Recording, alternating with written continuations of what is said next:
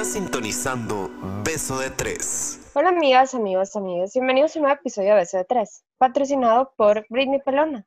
Te juzgamos mal, amiga. ¿Y sus conductores favoritos? Hola, soy Inés, soy entusiasta del namasteo y las caguamas banqueteras, puñetera mental en recuperación, altanera, preciosa y tortillera orgullosa. Hola, soy José, ingeniero de educación, perra de vocación, Prietzican de nacimiento y como buen homosexual, solterona profesional. Y yo soy Lucía, arquitecta por elección, pseudofit, turbofan del overthinking y bisexual en peligro de extinción.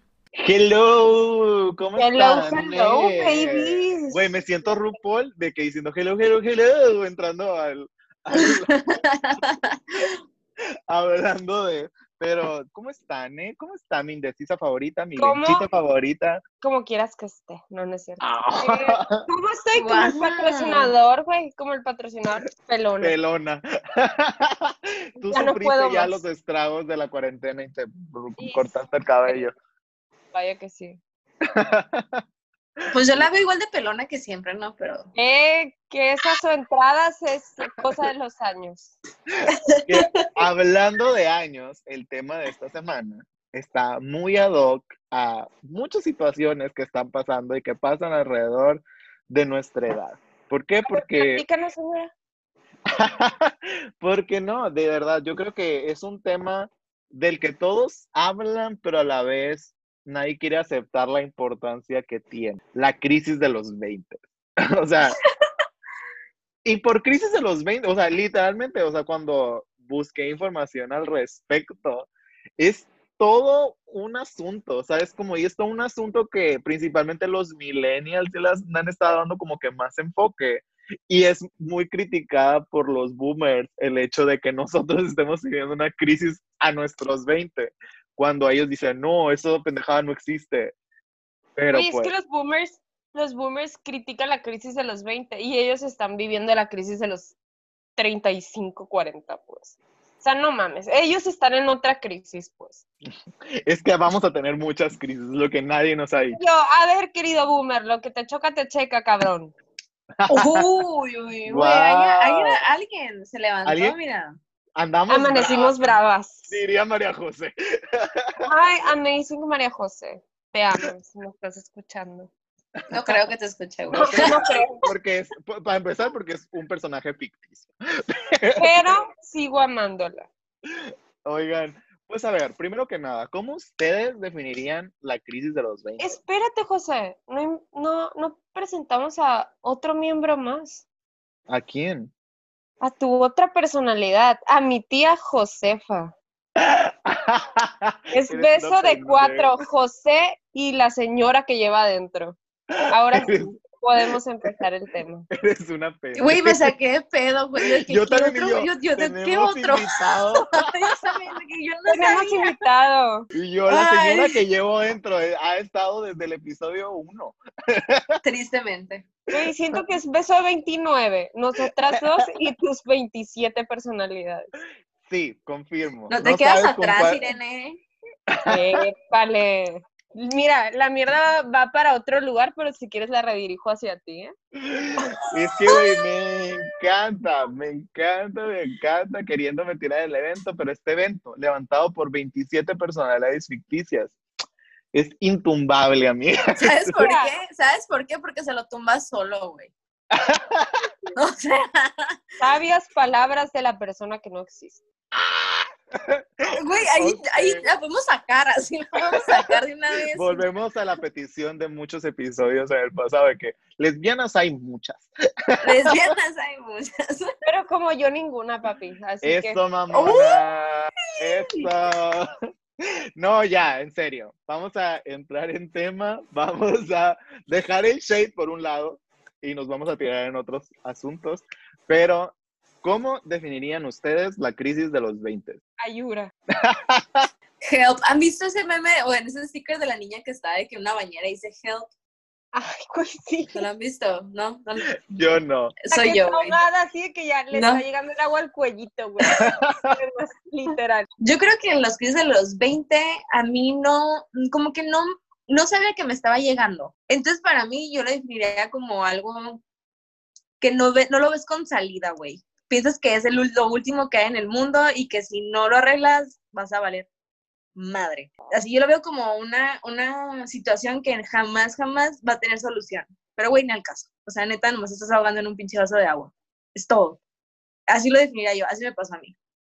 Es que sí, porque lo, lo entiendo, porque sí es algunas, algunas veces sí lo, sí lo sentí así, pero lo que yo me he dado cuenta es que he tenido mul- múltiples facetas de la crisis de los 20. O sea, como que dependiendo en la etapa en la que estoy, me voy presionando y me hago puñetas mentales referente a X factor de mi vida. Por ejemplo, cuando, cuando me gradué, quería literalmente llegar al mundo laboral y rockear con un trabajo con el que me pagaran súper bien. Y siempre me estuve comparando con mis amiguitos que salieron de la misma carrera que yo y que tenían como que el- el- lo mismo que yo. Y siempre me comparaba para ver si estaba mejor o peor que ellos.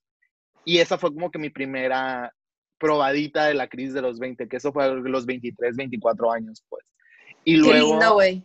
Sí, o sea, y luego, o sea, empiezas a trabajar y, y, te y empiezas a darte cuenta que a lo mejor en donde estás no es el lugar en el que te imaginaste o que no funcionan las cosas como te imaginaste y es cuando volví a tener otra crisis dentro de mi misma crisis de los 20. O sea, cuando yo pensaba que estaba solucionando la de compararme laboralmente, luego em- empiezo a cuestionarme, ¿esto es lo que quiero? ¿Esto me imagino haciendo otros 10 años? Y empieza Ay, otra no. puñeta montal eh, totalmente diferente.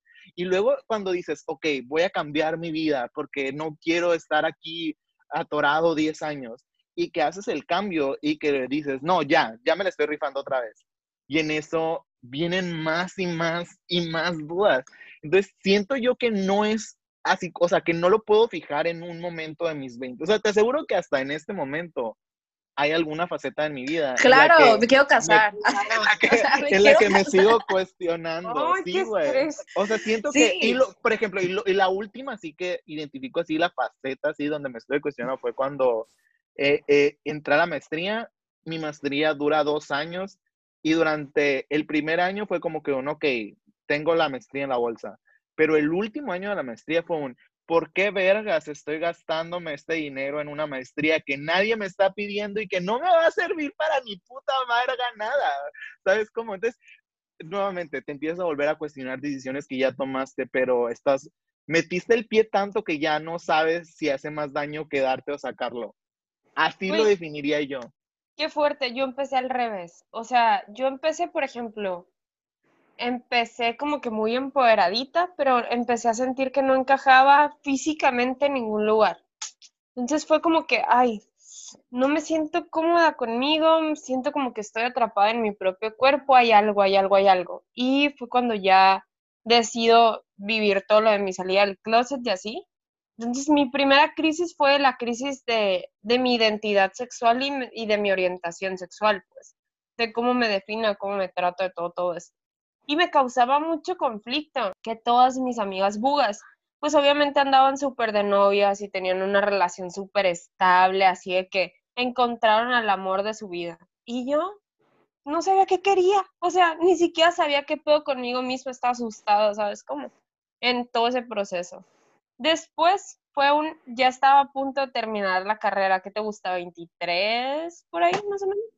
Estaba haciendo el servicio social. Y yo, ¿para qué vergas que estudié fisioterapia? Ni quiero hacer esto toda mi vida, no sé qué estoy haciendo. O sea, gasté un putero dinero en esta carrera que ni siquiera está bien pagada y entré en crisis porque mis amigos ingenieros ganaban muchísimo más que yo. O sea, tú, José. Yo, mal pagada, ganando 100 pesos mensuales en el Seguro Social. Ahí te encargo. Y después, No manches. y güey, 10 pe- 100 pesos mensuales, ni para los chicles, cacha. Está bien culero eso, güey. Sí, es súper. Y todavía tenía que hacer fila en un puto banco para cambiar el cheque. perro. De los 100 pesos. Ah, no mames. la crisis se convirtió en ¿qué estoy haciendo con mi vida? O sea, ¿qué, qué he hecho con mi vida? ¿Realmente estoy haciendo algo productivo? ¿Quién soy? ¿Qué onda conmigo? O sea, fue como que empezar a cuestionarme y a cuestionarme y, y ver qué onda. Y este año fue el cámbiate por completo, así. renuévate, límpiate, córtate el pelo, o sea, sé Britney. A la madre, o sea, cuestionarme cosas que jamás en mi vida me había cuestionado y, y así como que sí, sí me siento en el punto ahorita, sobre todo que mi novia es más chica que yo, sí me siento en el punto ahorita de, ¿soy una señora o soy adulto joven o soy... O, so- o solo soy estoy teniendo, joven. o solamente estoy teniendo otra crisis de existencia. Sí, o, o que es esta cruda que me dura seis días, pero quiero tomar vodka. O sea, no, no entiendo, güey, no, no entiendo qué me Pues, está pasando. No sé, yo siento que yo la crisis más grande que tuve en mis 20 yo creo que fue cuando salí de la carrera. Cuando salí de la carrera y no sabía qué iba a hacer. No sabía cómo conseguir trabajo, no sabía a qué me iba a dedicar. Yo veía, porque yo me, yo me quise cambiar de carrera, ¿no? Ah. Sí, yo me quise cambiar de carrera y no me veía como arquitecta. O sea, neta, no ¿Qué me veía como arquitecta. Indecisa, indecisa hasta en la carrera, pues. Oye, No. ¿qué querías hacer? Pregunta seria, ¿qué querías hacer? Quiero, ¿qué quieres hacer? y quiero dedicarme a, diseño de producción, que son las personas que trabajan en sets de filmación y esas cosas. Y este, encontré una carrera, güey, obviamente está a la mitad de la carrera y encontré esa carrera. Pues obviamente mi primera crisis fue un, ¿para qué veras me metí a una carrera que no es lo que yo me gusta? Porque yo en la carrera yo tuve mi primera crisis, que fue esa. Escuchaba a mis compañeros y se los juro, yo lo escuchaba hablar de que no, es que tal arquitecto, es que diseñaban esto y me produce. Yo de que, güey, me vale verdad. O sea, a mí no me produce nada. O sea, a mí, para mí es como, mm, ¿y? Qué cool, Ajá. chido. O sea, no sé, ahí me entró mi primera crisis. Y empecé, me acuerdo perfectamente esa noche, güey. Fue, o sea, estaba terminando de ver Game of Thrones, no me acuerdo en qué pinche años fue. Eran las 3 de la mañana y yo no podía dormir. Así yo no puedo dormir, no puedo dormir. Era verano y, y empecé, o sea, agarré mi laptop y empecé a, a teclear. ¿Quién chingados hace? O sea, porque a mí me encanta, o sea, me encantan esas chingaderas, porque yo cuando veo películas veo hasta el último pinche detalle que nadie ve, yo lo veo, ¿no? ¿Por qué? Porque soy muy fijona, la neta. Y las personas que Confirmo. Y yo, con mi vasito, De que, de que le da un sorbo a lo que está tomando. mm, o sea, la neta, las personas que han visto películas conmigo pueden confirmar que neta me fijo, me, me, me, fijo en las tontadas que nadie se fija, ¿no? La primera vez que vi una película con Lucía fue un, ¿ya viste el locker del mono? ¿Qué tal le hicieron? Los libros que tiene, la pluma mal acomodada, todo eso tiene que ver con su personalidad. Y yo tragando así que, ah. Tú con media, media bolsa de palomitas en la media bolsa de palomitas. Y Lucía de que impactada viendo el escenario, y yo, güey, shh, no dejas escuchar. Pues sí, así soy yo. No dejas escuchar. Entonces me puse a investigar y ya supe qué carrera era, qué se dedicaban y todo. Obviamente pues no la podía pagar, mamón, porque pinches dólares estaba muy caro. Obviamente jamás en mi pinche vida iba a poderla costear a menos que trabajara y me la pagara yo o becas, whatever. Hasta que ya, güey, me resigné y le vi el lado bueno y dije, bueno, voy a estudiar, terminar la, la carrera de arquitectura y investigando y nada, o sea, casi casi todas las, las materias tienen que ver con arquitectura. Entonces se cuenta que para mí es como un complemento. Entonces ya lo vi como que en el lado positivo y ya lo quité como una crisis, ¿sabes? Dije, ok, en algún punto en mi vida lo voy a hacer.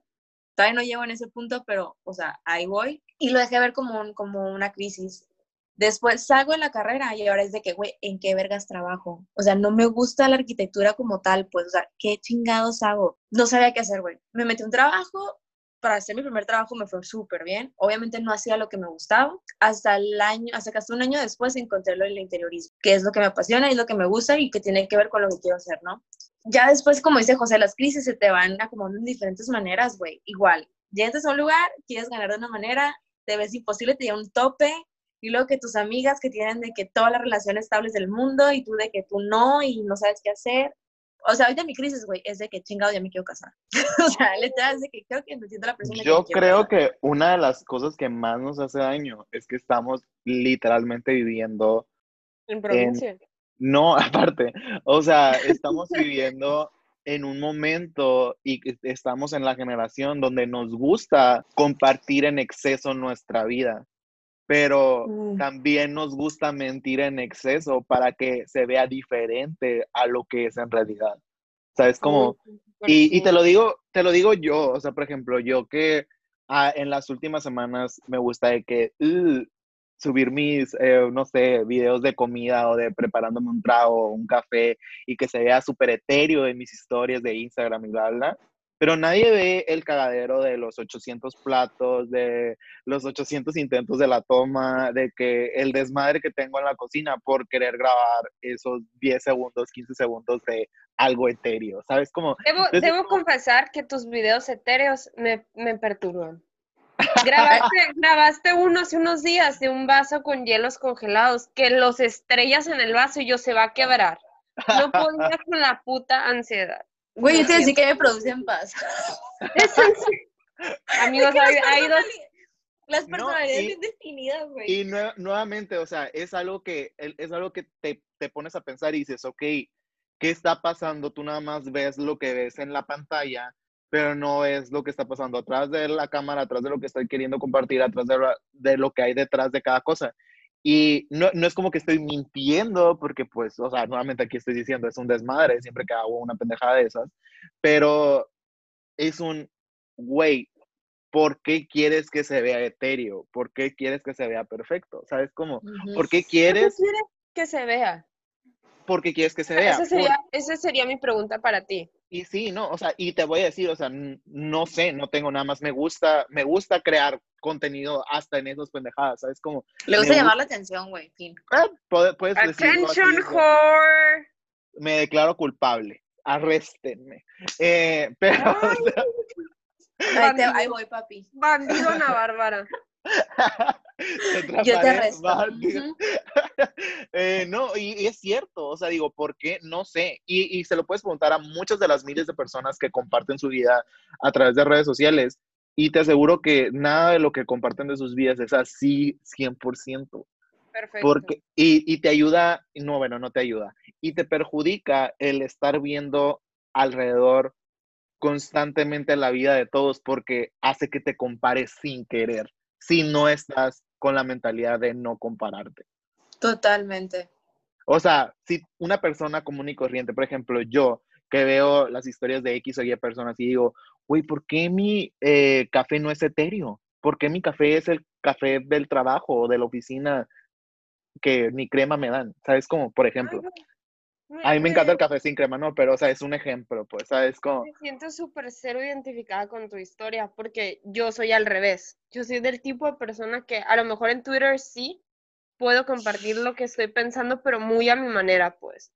Yo creo que me tienes que conocer extremadamente bien para Eres muy entender en Twitter. realmente por qué estoy poniendo las cosas y se dejan ir, pues ajá. Como que siento que, sí es nuevamente- inventada, pero se dejan ir, pero es otra manera de, de contenido. Pero así de compartir fotos y cafés etéreos y... Prefiero el contenido del. José que el tuyo. Lo acepto. Todavía, está silenciada en mi Twitter.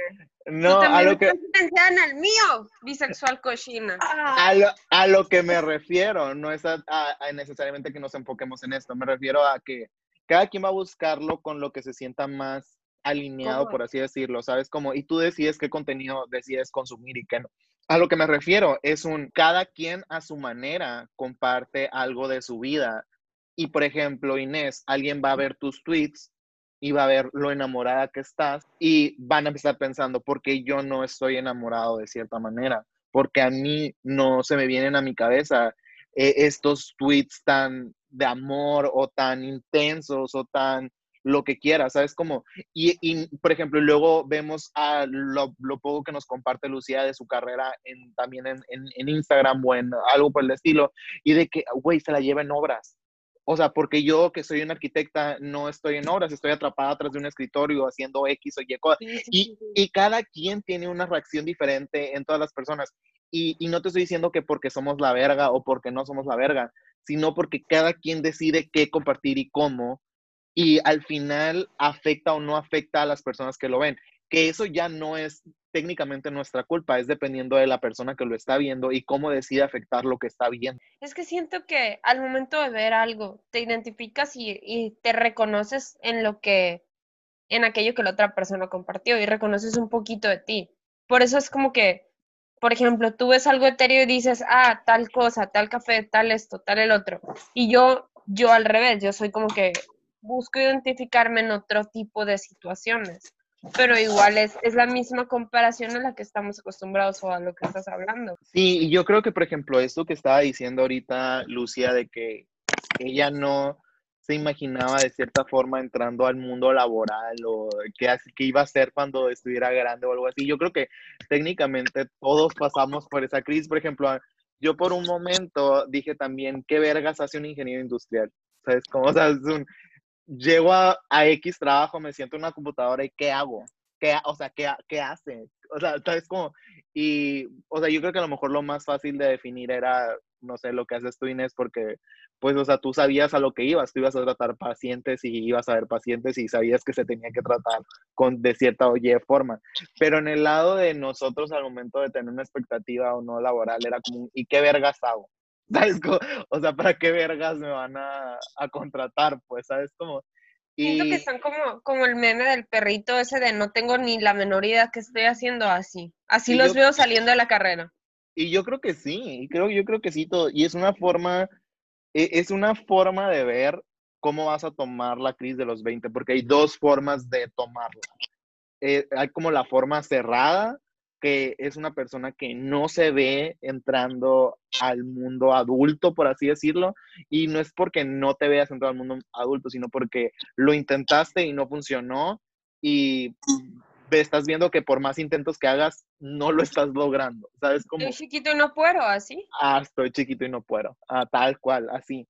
Entonces, siento yo que hay muchas personas que toman su crisis de los 20 y se rinden en- y dan con la crisis. Y, y conozco a varias personas y supongo que ustedes también conocen a varias personas que son, güey, es que ni de pedo puedo entrar al mundo adulto y toman otros caminos que hacen para retrasar, por así decirlo, su. Pues, o sea, digo, no me refiero a los chavorrucos tal cual, pero... Pero ¿cuántas- sí. No, por ejemplo, de- ¿cuántas Güey, sí, los que se le en el antro ligando morritas, güey, esos son. Pero, por ejemplo, ¿cuántos no retrasan su entrada al mundo adulto por aventarse otra carrera? ¿Sabes cómo? ¿Por qué? Mm, Porque estás forma no lo retra- había pensado, pues. Estás retrasando tu forma de, oye, no, es que me equivoqué o quiero complementar mi educación con X o Y. Y digo, está padre, o sea, si de verdad lo haces porque quieres eh, complementar tu carrera, porque quieres como que de verdad educarte en otra cosa, pues está bien, está bien equivocarte, está bien que quieras volver a empezar. Pero si lo haces nada más por sacarle a la vida adulta, es un, ok, entonces... Ojo, o algo importante es que no, no estamos diciendo que todas las personas que sean maestría y de que le sigan otra carrera, es que nos tengan crisis, que no quieran ser Sí. adultos, ¿eh? Ojo. No, no, no, es a lo que me estoy refiriendo. O sea, todo depende de cuál es tu verdadero motivo. Y ese motivo nada más lo va a saber la persona que está tomando la decisión. ¿Sabes cómo? Porque en sí, nosotros que somos espectadores de la vida de alguien, ya. Pero la persona que está viviendo con la decisión de que si va a hacer otra carrera o que si va de cierta forma retrasar, entre comillas, su entrada al mundo adulto, porque técnicamente eh, eso no depende de que, en qué, si estás estudiando o no estás estudiando, depende de, de la edad, ¿sabes? Como, o sea, siento que llegas al punto en el que adquieres X o Y responsabilidades que te imaginabas que no ibas a tener y entras al mundo adulto, quieras No o le no. voy, no le voy tanto a- al hecho de que sea por la edad, le voy más bien a las experiencias o la forma en la que la vida te va poniendo los obstáculos para que madures o no. No es tanto la edad, porque por ejemplo a ti te tocó, te tocó verte en esta situación desde muy chico cuando empezaste a vivir solo y tuviste que asumir papeles de alguien mucho mayor, por así decirlo. Y a lo mejor ya a mí y a Lucía no nos ha tocado a tal, a tal grado en ese aspecto, pero en otros sí, pues. Pero, No, por ejemplo, yo, lo, yo, te, yo te lo tomo desde mi propio ejemplo. Yo sé que yo me porto muy inmaduro en otros aspectos de mi vida, porque sé que en ciertos aspectos de mi vida tengo que ser muy maduro por la situación de vivir solo. Ok, sí, sí, sí. Sí, ya, sí Entonces, entiendo. por eso te digo, depende de qué es lo que tú quieras y cómo es lo que tú estás construyendo, por así decirlo. Y por eso te digo, yo mismo retrasé mi madurez en otras áreas de mi vida porque tenía que ser maduro en esto de vivir solo y cocinarme y lavarme y desde, desde los 12 años, pues, ¿sabes? Como, a mí me pasó totalmente al revés. Cuando empecé a vivir sola, fue un agárrate porque soy una pubertad viviendo solo. Así. Cero madurez, cero responsabilidades, cero. Me comí el mundo en dos días. porque era una puberta con libertad. No, no había responsabilidad y no había, era un, me rehuso a crecer, así era Peter Pan viviendo nunca jamás, literal.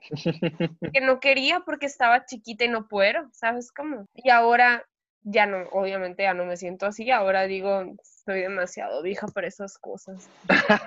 no, y yo creo que es porque técnicamente, quieras o no, hay una cierta parte que, aunque quieras negar tu entrada, por así decirlo, al mundo adulto, llega a tal punto en el que, ok, dices, ni modo, tengo que hacer cambios en mi vida, tengo que hacer cambios en mi forma de ver las cosas, y es cuando empieza esta forma de ver la crisis abierta y estás abierto a las posibilidades de tener que cambiar y de tener que hacer ciertos sacrificios para llegar a esta nueva comodidad, por así decirlo. Porque quieras o no, nosotros tendemos a querer regresar a un lugar donde estamos cómodos.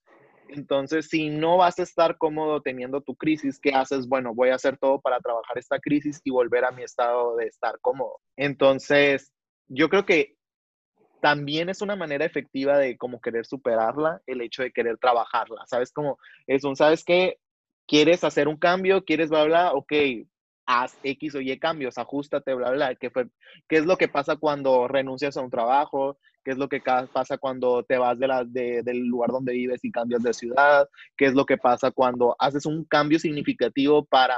Simplemente cortar, cortar una relación tóxica también podría ser, ¿no? también cortar una, cualquier cambio significativo que haga que desaparezca esa ansiedad que te dio X momento en tu problema o en tu puñeta mental de veinteañera, eh, cualquier ese cambio, o sea, y que tú tomes la decisión y que tú digas, a la verga, esto me va a costar un huevo, pero lo voy a hacer, es una forma de tomar la crisis de los 20 de una forma abierta, abierta como al cambio. Dejarse el bigote. Parecer asesino serial, violador. Actor porno de los 60 también. O sea, eres, eres, el Power Ranger rojo, no te hagas. Muy bien, podemos entender que hasta hemos sido una combinación de tomar la crisis de los 20 abierta y cerrada al mismo tiempo, porque en unas áreas de nuestra vida queremos ser súper maduros y súper de que mm, yo me la rifo y en otros días, de, en otra parte somos de que a la verga no entiendo qué es el SAT y por qué tengo que pagarle impuestos, ¿sabes? Como, y... Yo no sé qué es el SAT. por ejemplo. Y yo no lo menciono y aparece, güey. No lo, no lo vayan... Si lo dices más de tres veces, te cae. Pero sí, y, yo creo que más que nada lo que queremos hacer como no, con este episodio es encontrar una forma de que identifiques tu crisis, que sepas en qué faceta estás y darte como, no tips, porque nuevamente yo creo que nosotros a lo mejor y podemos experimentar otro crisis de los 20 mañana, porque seguimos en los 20 y pues estamos propensos a, pero... Bendito Dios, estamos en la crisis de los 20 todavía. De los bendito, bendito Dios, todavía no llegamos al tercer piso. Entonces, ¿quieres o no? Lo que queremos hacer con este episodio es una forma de cómo nosotros hemos identificado nuestras crisis en el pasado y qué nos ha ayudado para afrontarlas y tratar de manejarlas de una mejor manera o de una manera este más saludable. Este episodio no era para quejarse. Renuncio. A mí no me llegó el memo de que íbamos a ser personas maduras. Yo pensé que nos íbamos a quejar de los culeros que son de los 20 a los 30, que todavía no llego. Ya casi llegas. Ya nos quedan dos años en, este, en esta posición. Sentí, sentí en la cara así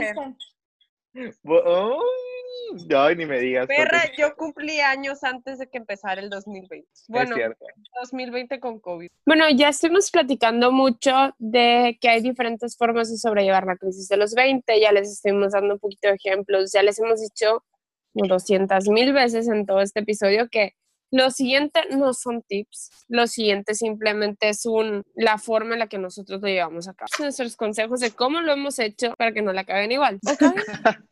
¿Por qué no? Pues mira, número uno, y es algo que es súper importante, no se nieguen que no tengan crisis, porque es algo que siempre va a haber. La crisis existe y la neta siempre, nosotros, nuestra generación está dedicada como a la generación de cristal, todo le afecta, por todo se enojan, por todo, todo. La neta, no traten de reprimir su crisis, Es muy normal y la neta está bien, está bien tener esa crisis. De hecho, de hecho esas crisis te ayudan un chingo a crecer. O sea, te ayudan mucho, mucho a enfocarte en lo que quieres y es muy, y es muy padre hablarlo. Yo lo hablé con muchas personas y pasamos por lo mismo y está súper padre como tener como ese bonding con alguien y que tengan lo mismo, ¿sabes? Está muy, muy padre. No, neta, neta, no se queden callados. Es muy normal, la neta es muy normal. Y siempre es tener crisis. A lo resolviste, pero mañana vas a tener otro. Sí, de hecho yo creo que más que nada, como por ejemplo, a nosotros que tenemos nuestros papás boomers y así, que como que todo el tiempo nos están diciendo el que ahora nosotros la tenemos muy fácil y ellos la tuvieron muy difícil y que cómo nos estamos quejando de nuestros problemas o cosas por el estilo. Y es un, precisamente, e, es esto, pues, ¿saben cómo es un, nuevamente, por, por su crianza nosotros tenemos otro tipo de problemas y por eso nuestra generación es muy diferente a su generación y por eso la generación que viene va a ser muy diferente a nuestra generación. Y en nosotros se vino esta esta tendencia a no querer como aceptar que estamos pasando por motivos o por problemas para que no nos critique la generación de arriba en cierto sentido y por mucho tiempo fue así, o sea, ahorita como que ahorita ya se está peleando por el derecho de, oye, ¿sabes qué? Sí me voy a quejar, oye, ¿sabes qué? Sí voy a decir esto, oye, ¿sabes qué? No voy a bajar la cabeza, oye, ¿sabes qué? Sí voy a decir lo que pienso y me vale madre si me dices que soy la generación de cristal o no, pues.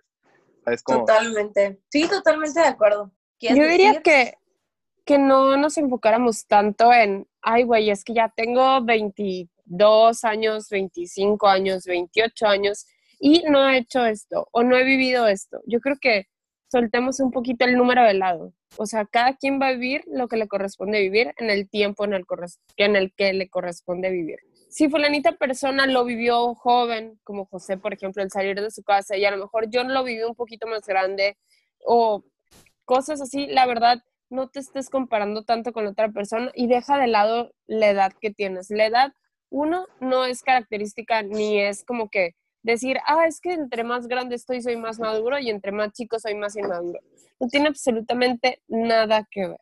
Y si hablamos, por ejemplo, de carreras, y si te estás en una edad que dices, ya no puedo empezar otra carrera, güey, no pasa nada, neta, que, que no te importa lo que digan los demás, lo importante es que tú seas feliz, no importa, o sea, de verdad, no sabes cuántas personas yo conozco que tienen dos carreras o que están empezando una, y la verdad no hay nada más bonito que ver a la persona que quieres o que te rodea haciendo lo que le gusta. Entonces, no, no, no te frustres por eso. Y eso, Inés, es una de las personas con las que yo he estado conviviendo que pasa eso, ¿sabes? O sea, que yo ahorita es fisioterapia, está súper chingona. Y a lo mejor esto su, su, su, vida se va a enfocar en otro lado. Y aún así, o sea, es, la veo muy feliz, ¿sabes? Y pues va, o sea, y eso no quiere decir que su crisis de, ay, whatever, va a perder la esencia, ¿sabes? No sé si, si tiene sentido lo que estoy diciendo, pero ahí va. Y de hecho sí tiene sentido, pero es más que nada va por la percepción que tenemos del tiempo.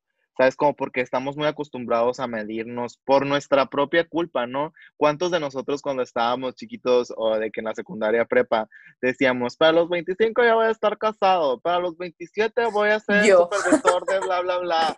O sea, yo creo que literal, güey, o sea, nosotros mismos y nuestras expectativas de nuestra vida adulta ahora que ya tenemos la edad que decíamos todo lo que íbamos a hacer a X tiempo, está de que literal mm, biting our asses, o como se diría en español, mordiéndonos el culo, porque pues, güey, teníamos expectativas muy altas porque nuevamente nos comparábamos con la de nuestros papás, que la de nuestros papás era, se casaban a los 23, tenían hijos a los 25, si no es que desde los 23, y aparte de que súper de que ya tenían casa, trabajos, ganaban de que bien porque la economía no estaba tan de la verga, bla, bla. O sea, nosotros estamos lidiando como con muchos factores que ellos no les tocó lidiar, o sea, porque la verdad, ahorita el peso está más devaluado, eh, la economía está de la verga, eh, nuestra carrera y nuestro trabajo, a pesar de estar más preparado de lo que estaban las personas antes, es súper depreciado nuestro conocimiento, ¿sabes? Como, y yo, ay, José, ya,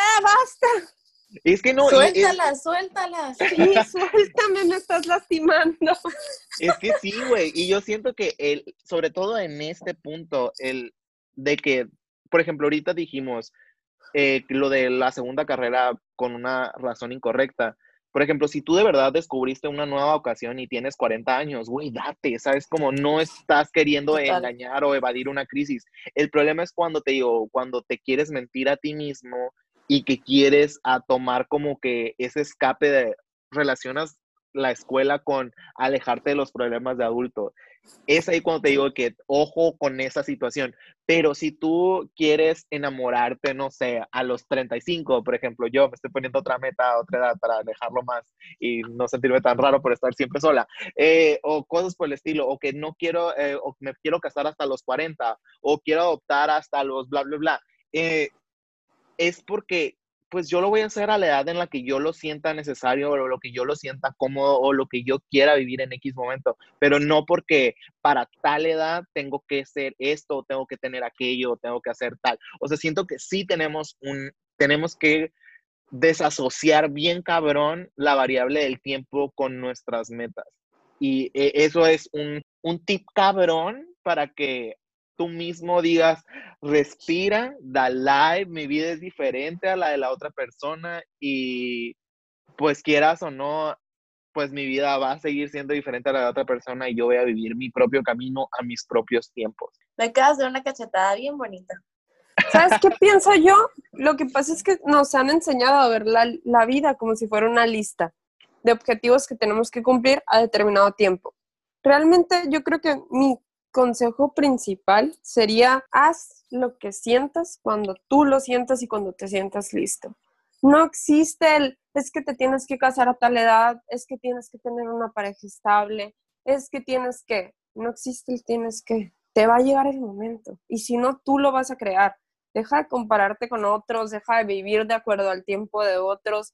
Ni tus papás están viviendo tu vida, a lo mejor y los puedes tomar ejemplo, pero no lo están haciendo. Ni tus amigos eh, están viviendo las mismas circunstancias que tú, aunque estén en la misma edad, pero te puedes identificar con ellos y hacer bonding, como dice Lucía.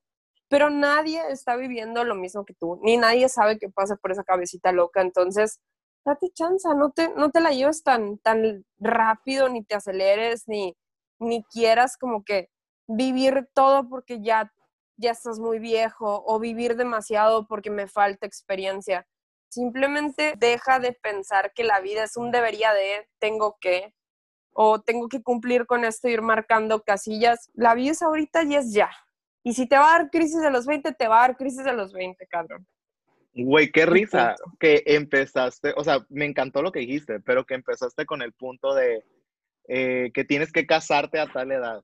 Y, y yo siento que es otro punto súper mega importante porque nos programaron desde chiquitos a que el hecho de enamorarte y casarte tiene que ser como una, es como parte fundamental, centro, eje central de una vida.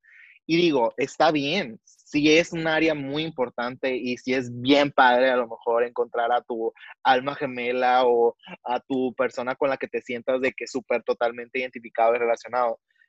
Pero ah, va a haber personas en este mundo, y te lo digo a lo mejor porque al- a, lo mejor y yo soy una de esas personas y no lo he descubierto y nada más me quiero engañar a mí mismo, eh, que no vamos a, a sentirnos cómodos en esa vida de tal cual, así de, ah, me voy a casar y ya.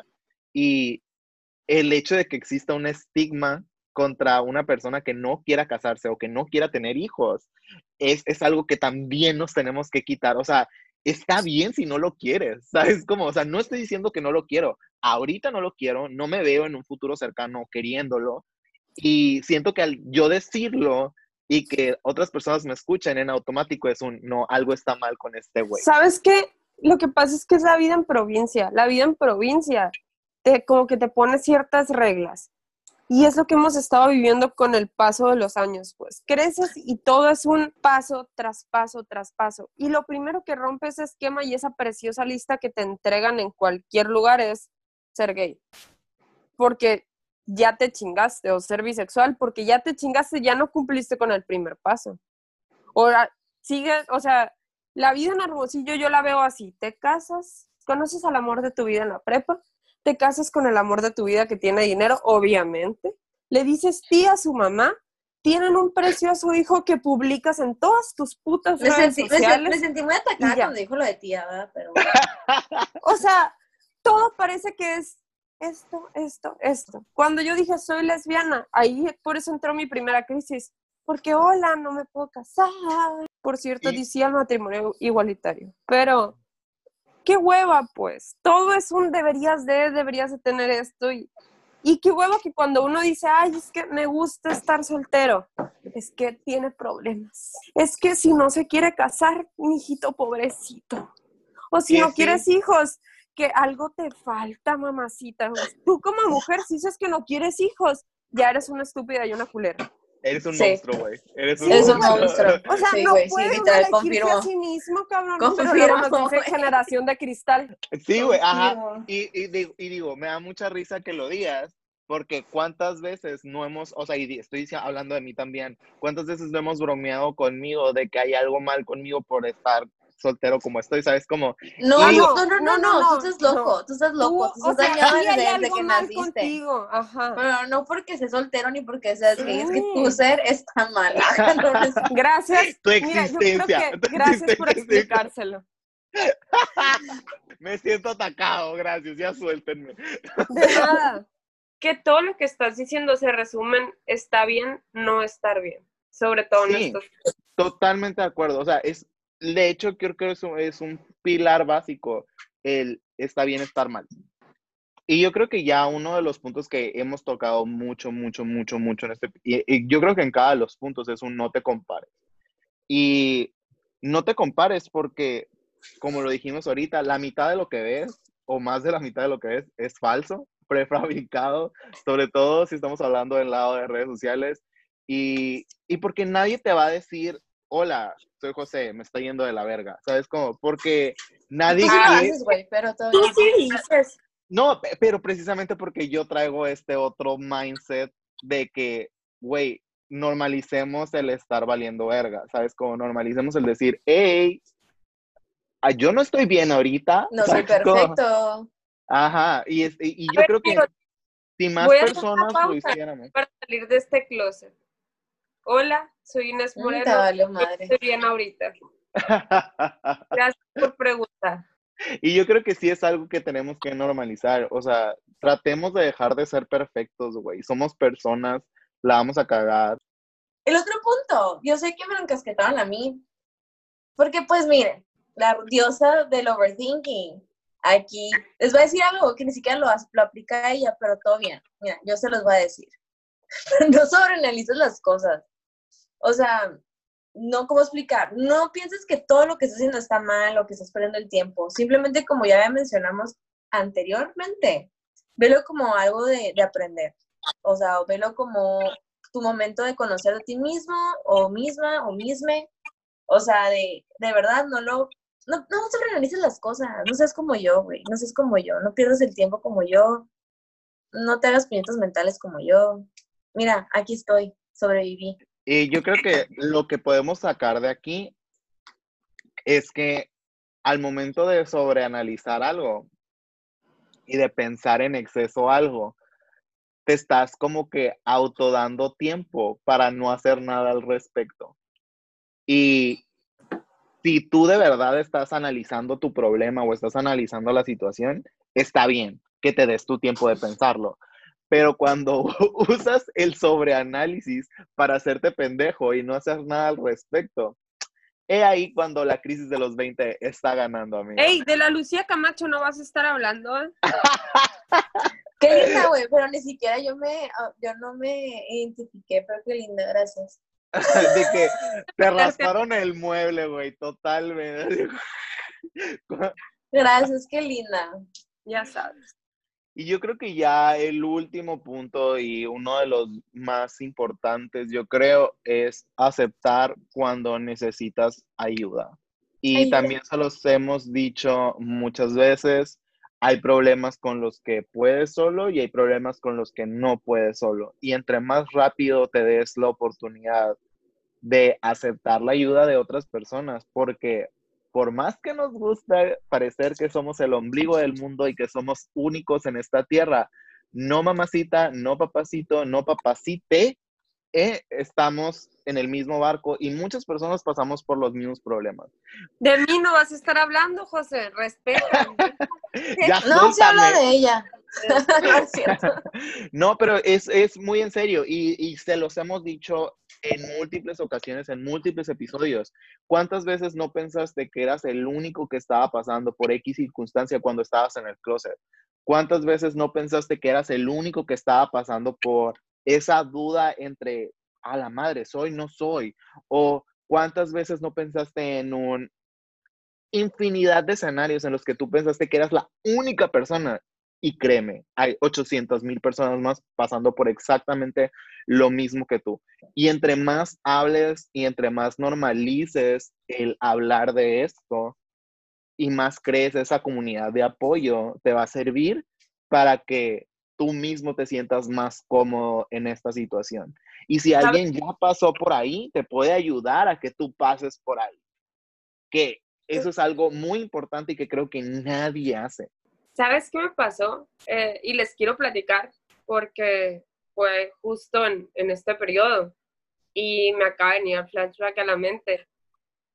Eh, pedir ayuda es algo que a mí me cuesta mucho trabajo, porque me las doy de yo te puedo ayudar a ti, me las doy de saver del mundo. O sea, Atlas se queda pendejo siendo mientras yo quiero tratar de salvar a los demás. Pero esta cuarentena eh, me empezaron a suceder muchas cosas y empecé con problemas de ansiedad. Ahora cada vez que mi pequeña mente pendeja hace lo que Lucía dijo que no hiciéramos, empiezo a sentir dolor de pecho, empiezo a sentir que me estoy muriendo, empiezo a creer que tengo COVID y empiezan a pasar un chorro de cosas por mi cabeza. Lo más difícil cuando esto me pasa es decir que lo estoy pasando, porque siento que me van a juzgar porque no estoy bien, porque siento que algo va más allá de mi cabeza, porque siento que las personas que amo me van a escuchar decir que, que estoy mal y se van a ir porque pues estoy mal. Y empiezan a pasar un chorro de ideas, de ideas, de ideas. Y después digo, hey, diles, diles que no está bien.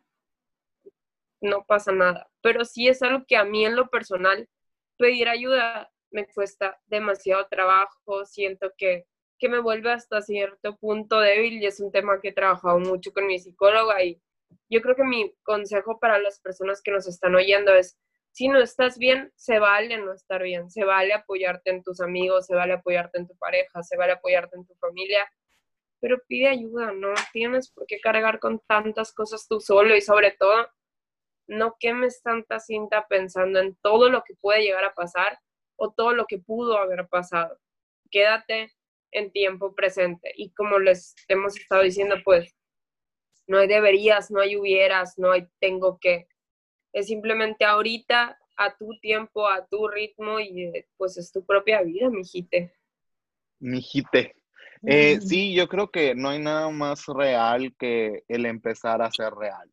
Y por más cabrón que esté y por más no normalizado que esté, eh, yo creo que es algo en lo que tenemos que trabajar todos ya como generación para tratar de evitarnos que nuestras crisis sean más grandes, porque al momento de tratar de ignorarlas o tratar de reducirlas o tratar de decir, "Mm, no, esto no es un problema y hacerte pendejo tú solo, el único que haces es retrasar el proceso y que se te junte, güey, como una bolita de nieve que al final te va a terminar en una avalancha y que vas a terminar peor de lo que estabas.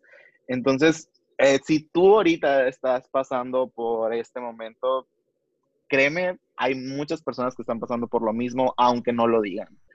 Y si por X o Y razón tú no tienes con quién hablarlo, pues mira, aquí tienes a tres pendejos que están dispuestos a hablarlo contigo y que, créeme, han vivido varias crisis en sus 20 y que lo más seguro, porque todavía nos queda un poquito más en los 20, pues sigamos teniendo más crisis.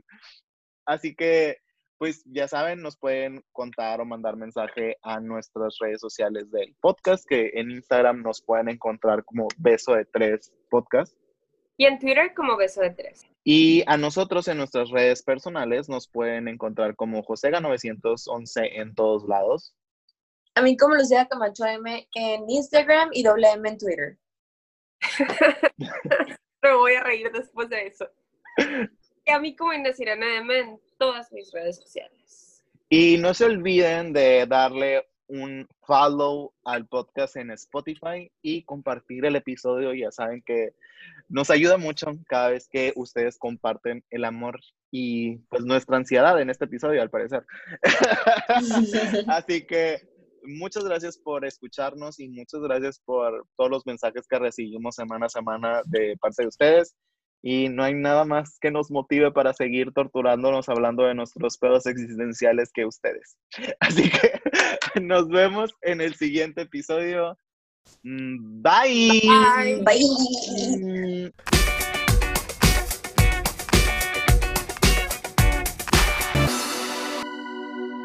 Gracias por escuchar Beso de Tres.